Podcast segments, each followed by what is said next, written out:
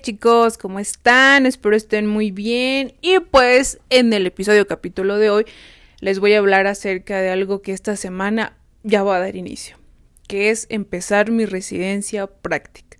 Obviamente les voy a explicar de qué va, ventajas, desventajas, si es que llegan a elegir la residencia como una opción a titulación.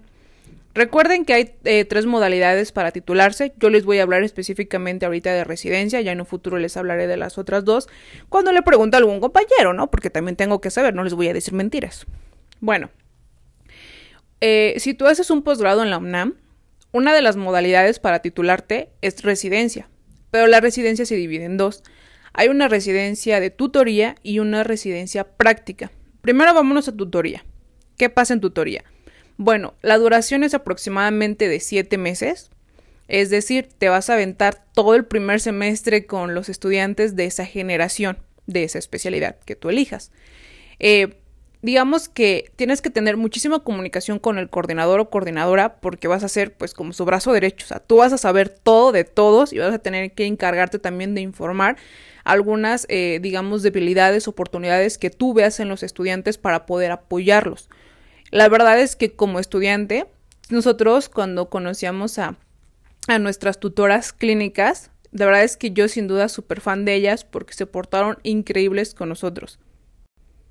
Fanny y Eunice eran nuestras tutoras eh, de, de residencia en mi primer semestre. Entonces, las conocimos a ambas y con lo que les decía, nos ayudaban en todo. Y también si veían que no teníamos un conocimiento, decían, pues díganos, o sea, con confianza, qué no están entendiendo o qué les hace falta para que podamos ver, pues si les damos una clase, si buscamos a un profesor que sea de esa especialidad y también, como les digo, mucha comunicación también eran, eran como nuestras aliadas, ¿no? Porque las veíamos más como, como parte del grupo, como estudiantes y no tanto como tutoras. Obviamente, nunca eh, perdiendo ese respeto porque al final del día sabíamos que eso dependía el que ellas se graduaran pues para obtener su, tu título y cédula como especialistas. Pero sin duda aprendes mucho de la experiencia. Ellas también nos acompañan a nuestros campos clínicos. Si tú eliges la residencia en tutoría, da por seguro que si estás en una especialidad donde les toca rotar en diferentes campos, ellas nos van a llevar de la mano. Por ejemplo, cuando fuimos a rotar al ENER, pues este Unice nos estuvo coachando a Eri y a mí, que estuvimos en quirófano, como que viendo qué pasa, qué necesitan, este, preguntando dudas, sugerencias, si nos habían dejado tareas, si algo no habíamos contestado, porque también ellos se encargan de preguntarle a los enfermeros o especialistas, oye, ¿cómo ves a la estudiante? ¿Cómo ves al estudiante? ¿Cómo eh, sientes que algo falta? Algo le preguntaron, y la verdad es que les voy a confesar algo que pues no es tan agradable, pero bueno, ahí les va es parte de todo, chicos, ¿eh? No todo es bueno, yo les dije. Eh, obviamente yo rescato mucho lo bueno, pero también de lo malo se aprende. Y en eso, me acuerdo que cuando me tocó rotar al Instituto Nacional de Rehabilitación, estuve en los quirófanos de otorrino. Y ahí, este, Fanny nos estuvo, eh, obviamente, como tutora, viendo que estábamos y todo. Yo la verdad eh, era de las primeras cirugías de otorrino que tenía, por así decirlo, entonces no estaba tan nerviosa por la cirugía, sino yo estaba nerviosa por la enfermera. Y es lo que yo les dije, muchas veces como estudiantes nos preocupa más la enfermera o el enfermero que la práctica. Entonces sí tenía un poco de nervio porque sentía que lo estaba haciendo mal porque me estaba como preguntando y yo decía, chin, es que sé que tengo que responder y hacer al mismo tiempo, yo lo sé, pero en ese momento mis cables todavía se cruzaban un poquito y sentía pues que no había tanta confianza. Entonces me pregunta los tiempos quirúrgicos y yo la verdad estaba tan nerviosa que los dije mal, o sea, el orden era mal. Y me preguntó, ella así como de, ¿por qué me estás diciendo de eso y eso? ¿Esos qué tiempos son, no? Y yo le decía, no, es que en alguna bibliografía mencionan que hay otros más tiempos. No, no, no, no, no. Yo te estoy preguntando de los cinco tiempos quirúrgicos. A ver, dímelos pero yo también estaba obviamente realizando la mesa, eh, colocando la parte de mis guantes, batas, entonces obviamente pues me puse muy nerviosa y obviamente pues ella se enojó se enojó conmigo porque era de no es posible que si ya es tu segundo campo clínico no me sepas contestar algo tan básico, ¿no?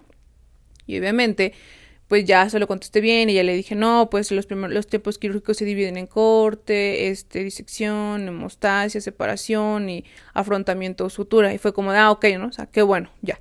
Obviamente, posteriormente llega Fanny y hace la pregunta de, este, ¿cómo está el estudiante? Ah, pues déjame decirte. Pues le pregunté los tiempos y no me lo supo decir. Ahorita ya, mira, Mari, y yo, yo instrumentando la cirugía, y de hecho era una rino con, con toma de injerto de costilla, y yo instrumentando la cirugía, pero también contestándoles, porque decía, y contesta sin voltear a ver, ¿no? Obviamente se enojó mucho porque me decías que le faltó esto y le faltó lo otro y la bata y es que también yo la verdad la veo muy, o sea, de verdad, ¿no? Les digo, al final del día, pues no lo tomo mal porque también yo entiendo que fue parte de y pues tenía, sabía yo esas deficiencias. Pero pues Fanny sí se enojó un poco porque era como de, oye, si ya sabías que esto no, pues me lo pudiste haber dicho, ¿no? Entonces es también lo que les digo. Nuestros eh, tutores tienen que tener esa parte de confianza con el estudiante para que no suceda eso, porque al final del día eres el reflejo de esas prácticas, el cómo vas preparado o qué es lo que te falta. Obviamente Fanny pues sí me dijo como de, mira, pues te voy a tener que checar más, vas a tener que estar más al pendiente y pues te voy a dejar tarea, porque sí, los residentes en tutoría también nos pueden dejar tarea. Entonces es como una experiencia que yo les puedo decir. Si tú eliges residencia en tutoría, tienes que de verdad tener esa parte de conocimiento y práctica para que puedas ayudar a los estudiantes. Yo sinceramente residencia en tutoría la recomendaría para alguien que ya laboró o ya ha estado en ese servicio o ya tiene bastante experiencia para que pueda coachar y llevar de la mano a los estudiantes que son de opción a titulación o que tienen cierta parte de falta de conocimiento en esa área en específico. Eso es lo que yo recomendaría. Yo la verdad no me siento con la capacidad de poder resolver una duda si no he estado tan segura de las cosas o todavía dudo un poco de mis habilidades, porque entonces el estudiante va a decir, oye, si tú eres mi tutor y tienes dudas y creo que estás todavía no tan seguro, imagínate yo que siento que no sé nada. Entonces yo creo que sin duda eh, tutoría eh, sería como que mm, si tú ya sabes, ¿no? O si tú ya tienes conocimiento, si tú ya has laborado o estás laborando o totalmente te dedicas a esa área para que puedas resolver las dudas y explicar el por qué y el para qué. Porque si no, al final del día el estudiante se va a quedar con la duda, tú también y van a tener que hacer doble tarea ambos. Eh, obviamente la residencia en tutoría siempre se inicia a, les digo, a principio de año para que coincida con el primer semestre de los estudiantes de posgrado. Eh, en el primer semestre tenemos una semana de vacaciones, que es la de Semana Santa que te da la UNAM. Entonces, cuando tú eliges residencia en tutoría, tienes esa semana, digamos, para que seas libre y descanses a la par de los estudiantes. Otra también gran ventaja es que pues si vas a congreso en ese primer semestre, tú también puedes ir al congreso porque obviamente vas con el grupo. O sea, tú tienes que ser ojos oídos de ese grupo para poder apoyarlo y obviamente al final del día yo les dije, el objetivo final de una especialidad es que todos culminemos, todos obtengamos título y cédula porque nos esforzamos, porque sabes lo que cuesta hacer un posgrado. ¿De acuerdo?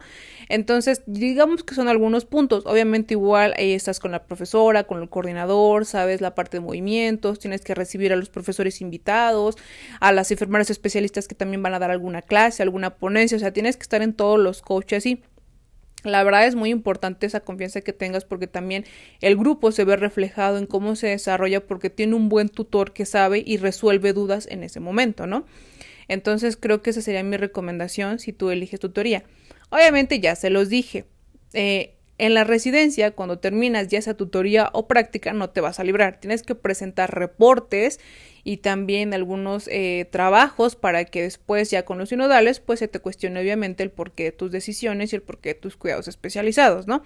Pero a grandes rasgos del examen no te vas a librar si es que pensando que hacías residencia ya eras libre. No, también es otro compromiso pues muy grande. Y la verdad aquí va un agradecimiento muy importante a Fanny y Eunice porque las dos de verdad hicieron un gran equipo y también les tuvimos una gran confianza a ambas y se volvieron como nuestras coach de vida, cómplices al rescate porque sin duda eh, había esa parte de empatía, de que no te preocupes, a mí también me pasó, ahorita yo te explico. Y también nos decían, no hagan lo que el personal vean que haga. O sea, a veces las eh, eh, ya tienes como cierta, ciertos hábitos que si no tienes la fundamentación lo vas a repetir constantemente.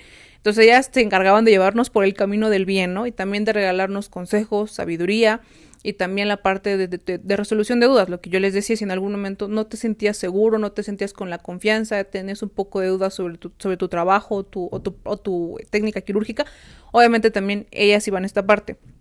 En algún momento también les tocó eh, exponer algunos temas. Entonces, seguramente si tú vas a ser tutor, posiblemente vas a tener que abordar un tema o también llevarlo a la parte de explicarlo a los estudiantes. Pero la verdad es que mis, mis felicitaciones a ambas.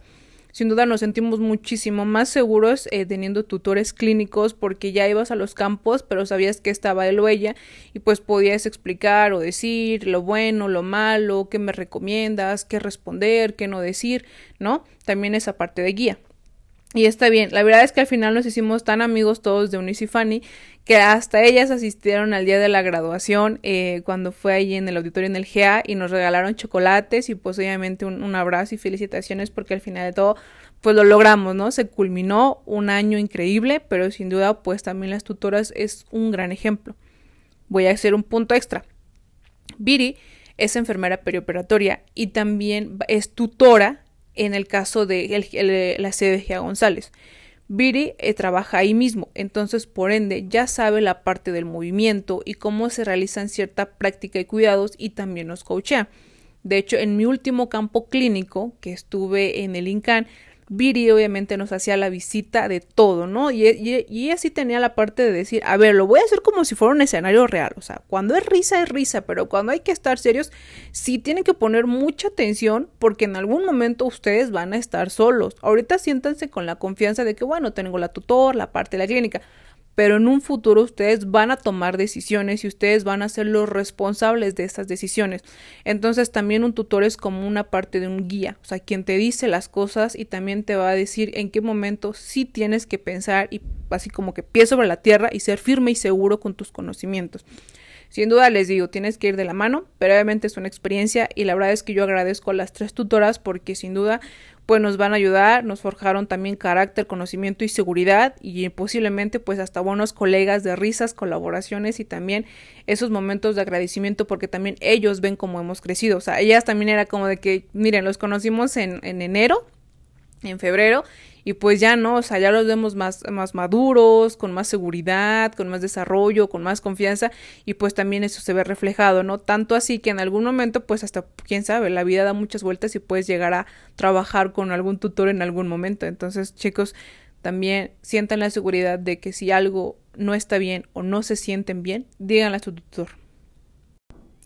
Ahora, si hablamos de tutorías, les digo, tal vez en un futuro voy a hacer una entrevista porque ahorita ya tengo muchos este, amigos, colegas que están haciendo residencia en tutoría, ¿no? Entonces, ellos también inician antes, porque ellos tienen que iniciar a la par del semestre, de los de primer semestre. Entonces, eh, digamos que si terminas la especialidad en diciembre y eliges residencia en tutoría, pues ya para enero vas a estar a full, ¿eh? casi casi a mitad de enero o a finales, pero ya vas a comenzar porque tienes que conocer al coordinador y ver toda la parte de cómo se van a organizar.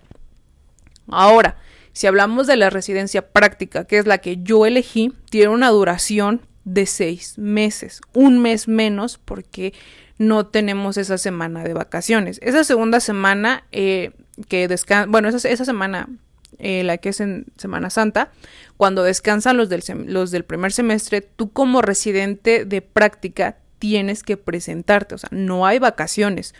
Por lo mismo, eh, tienes, dura menos. Ahora, hay ciertos días que la UNAM respeta de su calendario y vas a tener vacaciones, principalmente es como en mayo, algunos días de mayo. ¿Qué conlleva el que tú elijas residencia práctica?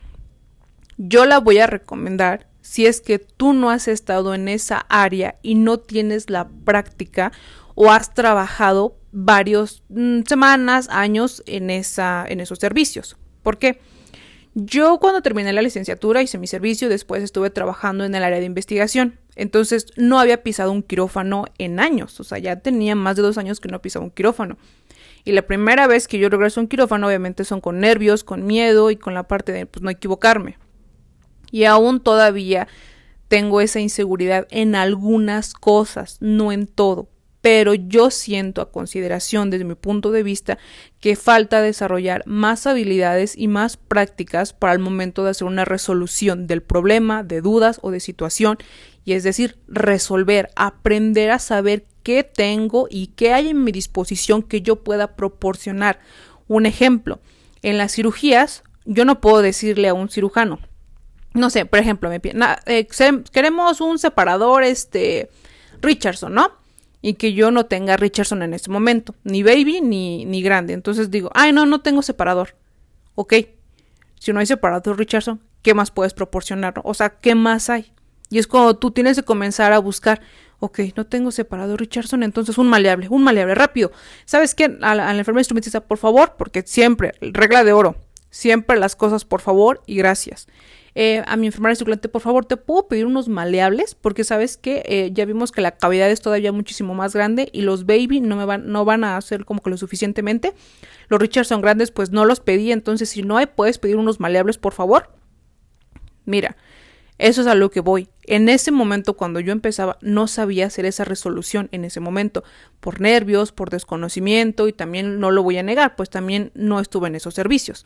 Entonces, yo creo que la residencia práctica es para quienes no tenemos tanta experiencia en un quirófano, en mi caso, porque también depende mucho de tu especialidad, y pues necesitamos foguearnos, ¿no? Saber tomar decisiones, saber tomar iniciativa, saber todo lo que hay a tu alrededor y en algún momento, como lo mencioné, tú vas a estar solo, porque tú vas a ser el responsable de esa cirugía, tanto de la parte de consumibles como instrumental y también aprender a resolver a no estresarte. La verdad es que el quirófano es un lugar no complicado, lo digo porque pues yo sé que hay cirugías que son programadas, pero también hay cirugías que son de urgencia. Hay códigos, entonces tienes que aprender a tomar decisiones y cuáles son las mejores para que no haya tiempos muertos y también preparar todo con tiempo, porque también llega un momento en donde preparar una mesa, calzar a médicos y a veces son hasta no solo el médico adscrito, tres, cuatro o hasta cinco residentes y entonces eso de verdad tienes que economizar mucho tus tiempos. De hecho, hay algo que decimos mucho en quirófano que es de lávate ya porque si no te van a ganar. Y cuando te dice eso una enfermera es porque ya sabe que te van a ganar. Entonces tú tienes que apurarte muchísimo y aprender a hacer un buen, un buen lavado de manos quirúrgico, dependiendo tu sede y obviamente tu bibliografía, y que economices tiempos. Yo la verdad es que era muy desordenada, no lo voy a negar, al principio sí era muy desordenada y no sabía de como que tendía mucho a estar moviendo el inconsumible o el instrumental y era como de oye Mira, si tú ordenaras tu mesa desde un principio, sabrías dónde están las cosas y no tendrías que estar agarrando, aventando, casi buscando, oye, ¿dónde dejé mi hoja de bisturí? ¿Dónde dejé mis guantes del seis y medio? No encuentro la parte de los Zen Miller, ya no, o sea, de verdad, no digo que a ese nivel, pero dentro de mi mente era de chin, debía haber hecho esto antes. Obviamente vas a rotar en diferentes quirófanos en mi caso, y pues obviamente voy a conocer a diferentes enfermeras, circulantes como instrumentistas y todo el mundo me va a regalar un consejo. Al final del día yo tengo que armar mi propio criterio basada en la EB para que yo diga, enfermería basada en evidencia. ¿Qué debo hacer y por qué? Yo les digo, cada instituto u hospital tiene diferentes procedimientos porque hasta el día no haya como algo estandarizado, entonces falta fuente e información para que tú puedas especificar y respetes tus decisiones y sobre todo tengas ese empoderamiento de tomar decisión y lo que tú mencionas y lo que tú estás haciendo es una razón por algo. Pero para eso necesito estar rotando, descubriendo, conociendo y estudiando. Y yo dije, la verdad es que hay, hay, quien me decía, es que es más tiempo, son seis meses más, imagínate, ya estuviste un año en posgrado, ahora viéntate otros seis meses. Depende cómo lo veas tú. Yo la verdad al principio sí decía, sí, es cierto, es que es mucho tiempo, pero ahora lo estoy viendo como una inversión a mi conocimiento. Y sé que a muchos de ustedes les va a ayudar porque van a tener esa parte de, ay, no sabía que se podía y también, ok, pero ahora ya lo sabes. Entonces, eh, si ustedes ya vieron mis videos en TikTok y estaba yo, semana 1, semana 2, semana 3, hasta la semana 11 en mi primer y segundo semestre, eh, estaba leyendo un comentario que decía, ahora viene la segunda temporada. Yo creo que sí, chicos, me voy a ir totalmente a semana uno del primer mes porque, ah, porque por cierto, esos seis meses vas a rotar por diferentes servicios dependiendo tu especialidad. En mi caso, tengo que rotar por quirófano, por selle, toco y hospitalización. Entonces el coordinador es quien decide el tiempo que vas a estar en ese servicio y también es el que decide tu rotación. Cuando tú eres residente de práctica, tienes que llegar y firmar una hoja porque obviamente eh, los demás en el hospital o en el piso o en el servicio saben que tú eres residente, entonces tu responsabilidad es mucho mayor porque por eso ya estuviste un año siendo o estudiando en posgrado. Entonces yo sé que también es un compromiso muy grande y al principio tú de la especialidad puedes decir, ay, pues yo quiero titularme por residencia, ah, yo por examen, ah, yo por estudio de caso. Pero a lo largo del año te vas a dar cuenta de las debilidades oportunidad, u oportunidades y vas a decir, ok, entonces creo que lo mejor es que yo haga esto. Al principio yo quería, o sea, yo desde siempre, desde que inicié la especialidad, yo pensaba residencia como titulación. Y en algún momento dudé, porque dije, ay, bueno, pues qué tan difícil puede ser, mejor me cambio examen. Y después volví a dudar. Y cuando volví a dudar dije, no, Mari, quédate con tu primera opción. Porque si dudaste es por algo y ya estabas eligiendo, buscando como esa salida, ¿no? Esa salida fácil. Obviamente nada es fácil. Entonces yo dije, me voy a quedar con residencia. Al final del día es mi decisión y yo tengo que saber aprovechar esa decisión y en un futuro pues ver cómo voy a desarrollar. Entonces también este es eh, obviamente un episodio para que tú veas las partes de ventajas, desventajas y digas mmm, si es lo mío, me conviene, no me conviene. Hay por ejemplo quienes ya laboran, ya están en esos servicios, ya saben como la parte de sus quirófanos, ya conocen sus hospitales por ende no van a elegir residencia en práctica, porque es como de, bueno, o sea, eso yo ya lo sé, o sea, creo que lo que me podría faltar es la teoría, pues para fundamentar mi conocimiento, o un estudio de caso, ¿no? Pero la verdad es que yo sí residencia en práctica la recomiendo para quienes no hemos estado en un servicio, pues también para quienes opción a titulación y en algún momento decía, pues es que es la primera vez, me gusta mucho el servicio, no sé, de cuidados intensivos, en rehabilitación, en ortopedia, pero la verdad es que me hace falta todavía muchísima más práctica, muchísimo más seguridad, a conocer a más profesionales, más consejos. Ahora, cuando tú firmas tu contrato o haces la parte de que, bueno, ya me decidí por residencia práctica, ¿qué es lo que vas a hacer? Bueno, primero vas a tener que entregar un reporte bimestral en los servicios que tú estás rotando.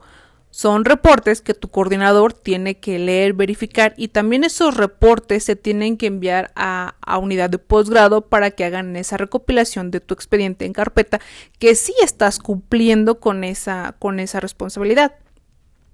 Son reportes donde tú especificas cuáles son tus actividades, tus acciones, tus quedos especializados, es decir, qué es lo que tú haces como residente y cómo es que estás llevando tu conocimiento de posgrado a ese nivel, qué, qué estás haciendo, ¿no? O sea, qué cambio, qué, qué innovación, qué puntos a destacar tienes. Y obviamente se tienen que entregar pues tres reportes, ¿no? Porque al final del día pues vas a estar casi eh, dos meses por servicio. Ya que entregas ese reporte, ahora me, me, parece, creo que tienes que elegir como un tipo de estudio de caso, que, es en el que pues se van a basar para preguntarte al momento de hacer tu examen, ¿no? Es igual como en el posgrado, eliges a una persona, haces tu estudio de caso y vas, vas desarrollando la parte de igual, eso lo tiene que verificar tu coordinador porque te tiene que llevar de la mano para que lo presentes, porque tienes que culminarlo obviamente al 100% porque se va a presentar en un futuro. Estos a grandes rasgos son los dos requisitos y ya obviamente falta el tercero que es un reporte final donde tú vas a hacer toda esa recopilación de tu residencia, ¿no? De todo lo que conlleva. Entonces, la verdad es que no lo he empezado, pero mi sugerencia es que desde el día uno ya elijas como un documento ahí en Word y comiences a desarrollar todo, porque a veces si lo dejamos al final dices, ah, ya se me olvidó que había hecho el lunes y el martes, ay, luego no me acuerdo de esa cirugía. Entonces, sin duda, este mi propósito de esta residencia, bueno, no es como que tenga muchas, ¿verdad? La primera, pero el propósito de esta residencia es ser lo más organizada y limpia con mi trabajo y de verdad casi casi todo enlistarlo, enumerarlo, escribirlo como si fuera un diario, en un Word, en un Drive, en un Excel, todo, imágenes, porque también es importante las imágenes. Hay este reportes donde tienes que anexar esas evidencias que estuviste realizando al momento de por ejemplo, cuando calzabas a los médicos, cuando hacías tu higiene de manos, cuando eh, preparabas tu, eh, tu, sala quirúrgica, el instrumental que, que, vas a elegir. Sin duda, la verdad es que el GIA González eh, tiene grandes enfermeros en el área, en el área de quirófano el servicio. La verdad es que todos son muy amigables, son muy lindos. También, obviamente, pues había cosas que no me regañaban, sino me decían como de cuidado, eh, cuidado, porque esto ya lo tienes que saber y también, eh, también muchos de ellos ya son enfermeros perioperatorios. Entonces tienen la idea de que yo entiendo ya por lo que pasaste, no te preocupes, pero mira, si tienes que ser muy segura en esto, tienes que aprender muchísimo más, tienes que ser mucho más rápida, tienes que recordar y todo eso lo agradezco porque al final son puntos que nos suman a nosotros para poder resolver en un futuro y tener la seguridad. Una vez que ya entregaste esos tres reportes, el reporte final, el estudio de caso, pues se podría decir que ya puedes eh, pedir una fecha para que presentes tu examen. No les puedo decir del examen porque la verdad pues es la primera vez que va a ser, ¿no? Obviamente he escuchado comentarios eh, y algunas cosas de que nos mencionan, ay, en mi, en mi examen me preguntaron esto y esto, ¿no? Digamos, no se te pregunta nada que no hayas visto en el posgrado, no se te va a preguntar nada de otra especialidad, se te va a preguntar específicamente de tu especialidad y de tus cuidados especializados y la fundamentación del por qué. Pero algo que siempre nos han dicho tanto, eh, por ejemplo, eh, eh, egresados de posgrado, los propios coordinadores o entre compañeros hemos escuchado es que responde lo que se te pregunta. A veces sabemos que nosotros sabemos ciertos datos o bibliografía externa, pero si te están preguntando algo, solo eso responde. No quieras adornar tu respuesta porque si no es un arma de doble filo. Te puedes meter en problemas porque puede ser como, ah, o sea, ¿quieres hablar de eso? Órale, va. A ver, dime, entonces.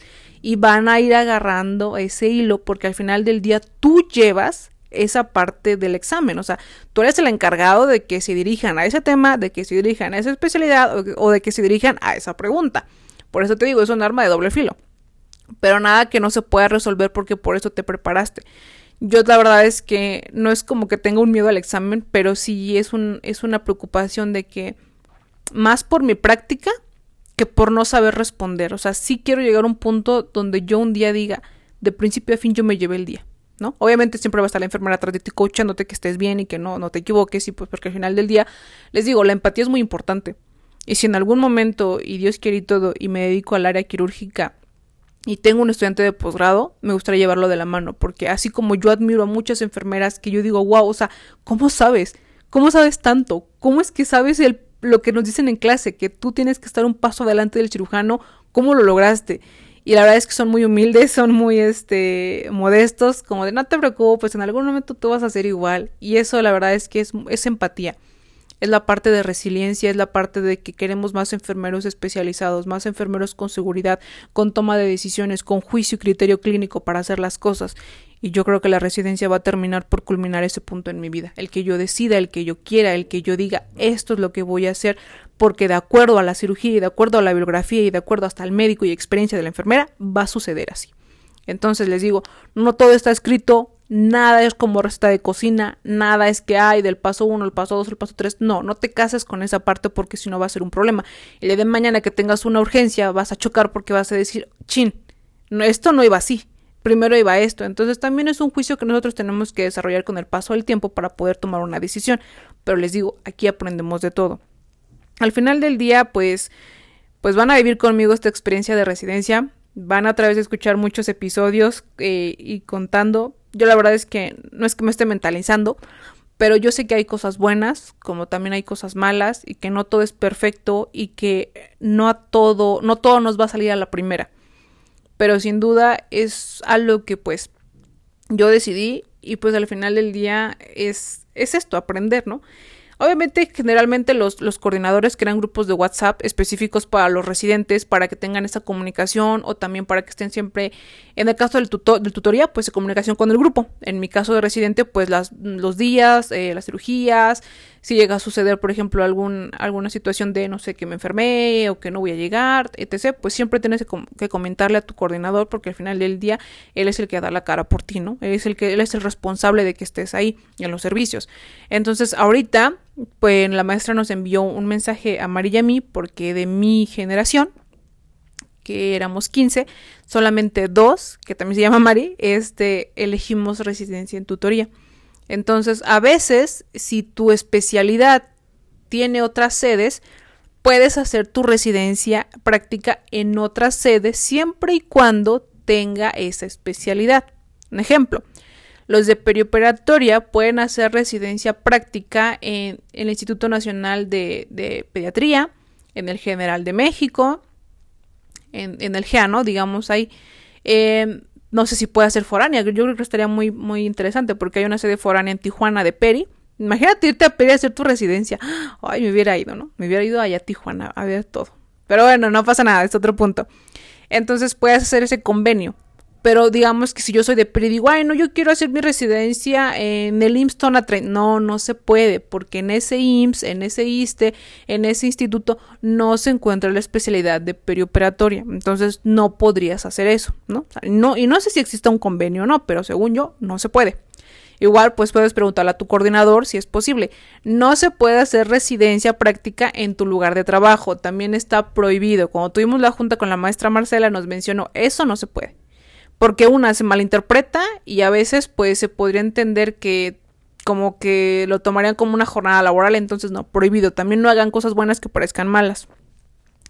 En algún momento también la maestra Marcela, cuando tuvimos la junta de residentes, porque de hecho, ah, se pasó a decirles, si ustedes eligen residencia van a tener una junta un día, este, un día, una, un día en la semana, donde les van a explicar qué modalidad quieren, cuáles son los requisitos, a qué se comprometen y la parte de que, eh, pues tienes que hacer una carta eh, obviamente como una carta petición, una carta motivos de por qué quieres hacer esa residencia dirigida a tu sede y obviamente se, se, le tiene que enviar a la maestra Marcela. Ya ella obviamente da el visto bueno y les hace llegar a los coordinadores cuántos residentes están interesados en tutoría y en práctica y los coordinadores al final son los que deciden cuándo liberan la parte de que sí, sabes qué, acéptalo ya, que llegue el 15 de enero.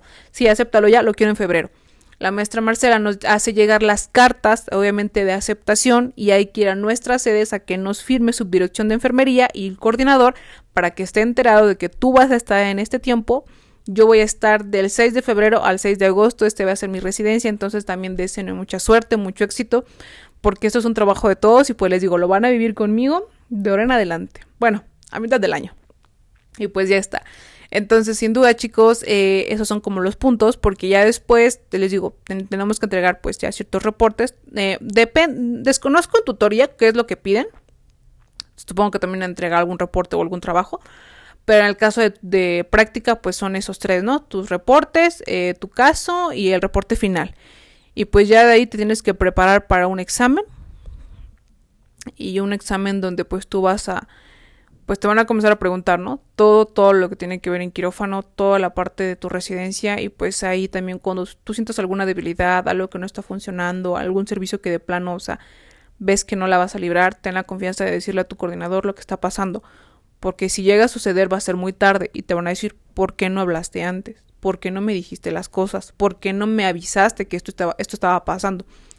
Igual cuando tengas la parte de quienes van a hacer residencia, chicos, échense la mano de verdad hacer una residencia, pues ahorita lo voy a empezar, no sé qué tan fácil, difícil sea, pero sin duda pues con amigos, con la plática, la risa, pues va a ser mucho más ameno. Entonces traten de llevarse bien, de apoyarse, no hablen mal de nadie, no hablen absolutamente deficiencias con otras enfermeras, con otros enfermeros, con otro personal, porque también eso habla mucho de ustedes.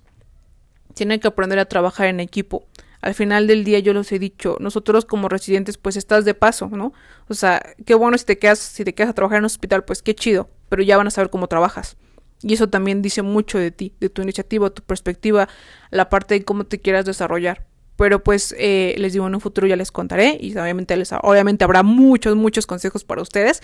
Pero sin duda pues hagan las cosas muy bien, hagan las cosas muy bien, disfruten, cuenten y aunque sea residencia, no se, no se encapsulen, por favor salgan, corran, vayan al cine, lean algo. También no les voy a decir relájense por cierto, porque sé que también es algo imposible. Les digo, todavía lo vamos a vivir esta etapa, pero pues de que vamos a estar ahí, vamos a estar ahí. Y pues sin duda, les digo, de los 15 que, que fuimos de, de, de este año 2023, pues solamente dos, Mari y yo, elegimos residencia en tutoría. Entonces, no dudo que en un futuro se sume alguien más de, de otra sede a, allá a quirófano con nosotros, ¿no? Y pues también bienvenida, porque pues qué mejor eh, que seamos más y platiquemos y pues eh, obviamente demos experiencias y sumemos más y, y, hagamos más conocimiento. Les digo, al final del día nunca sabes dónde vas a terminar y con quién vas a trabajar. Entonces, les digo, no somos los mejores amigos, pero llevémonos bien, porque al final del día estamos en lo mismo, buscamos el mismo objetivo y lo que queremos son más egresados de las especialidades, chicos. Eso es lo que queremos, que haya más enfermeros especialistas que haya más enfermeros apostando posgrado, que en algún momento se nos pague por estudiar un posgrado, por el amor de Dios, de verdad. Pero sin duda, eh, las oportunidades están ahí. Ten muy en claro qué es lo que quieres Y si tu elección es residencia, solamente te digo que mucha resiliencia, de verdad. Y trabaja muy duro, muy, muy duro y también cualquier duda que tengas en el momento, porque todavía estás a tiempo de llegar a ese paso 2, donde ya tengas un contrato laboral con la parte de la responsabilidad al 100%, ¿no? Entonces, chicos, pues muchas, muchas, muchas, gracias por escuchar este episodio. Sin duda estoy muy emocionada, pero también estoy muy nerviosa y como me dijeron hace rato en un en vivo, con todo menos con miedo. Pero yo digo, bueno, bueno, bueno, bueno, pero ahí vamos. Está bien, chicos. Y pues sin duda, esta es la razón de también el que les digo, si ustedes en algún momento eligen residencia, pues ya escucharon algunos pro, algunos contra, pero pues ya les estaré contando de mi paso a paso, semana a semana, hasta llegar a agosto, donde vamos a ver qué tal nos fue en la residencia. Y pues sin duda les digo mucho éxito a quienes van a elegir posgrado en este año. Ya no tarda mucho en salir la convocatoria. Tengan todos los papeles en orden, actualizados, en tiempo. Estudien mucho para el examen de conocimientos generales. En la entrevista traten de ser muy... Eh, pues muy directos, muy honestos, muy francos y también el por qué quieren elegir esa especialidad. Y yo, los, yo lo he dicho, creo que ustedes son muy sabios y la especialidad que ustedes elijan, sin duda, va a ser la mejor.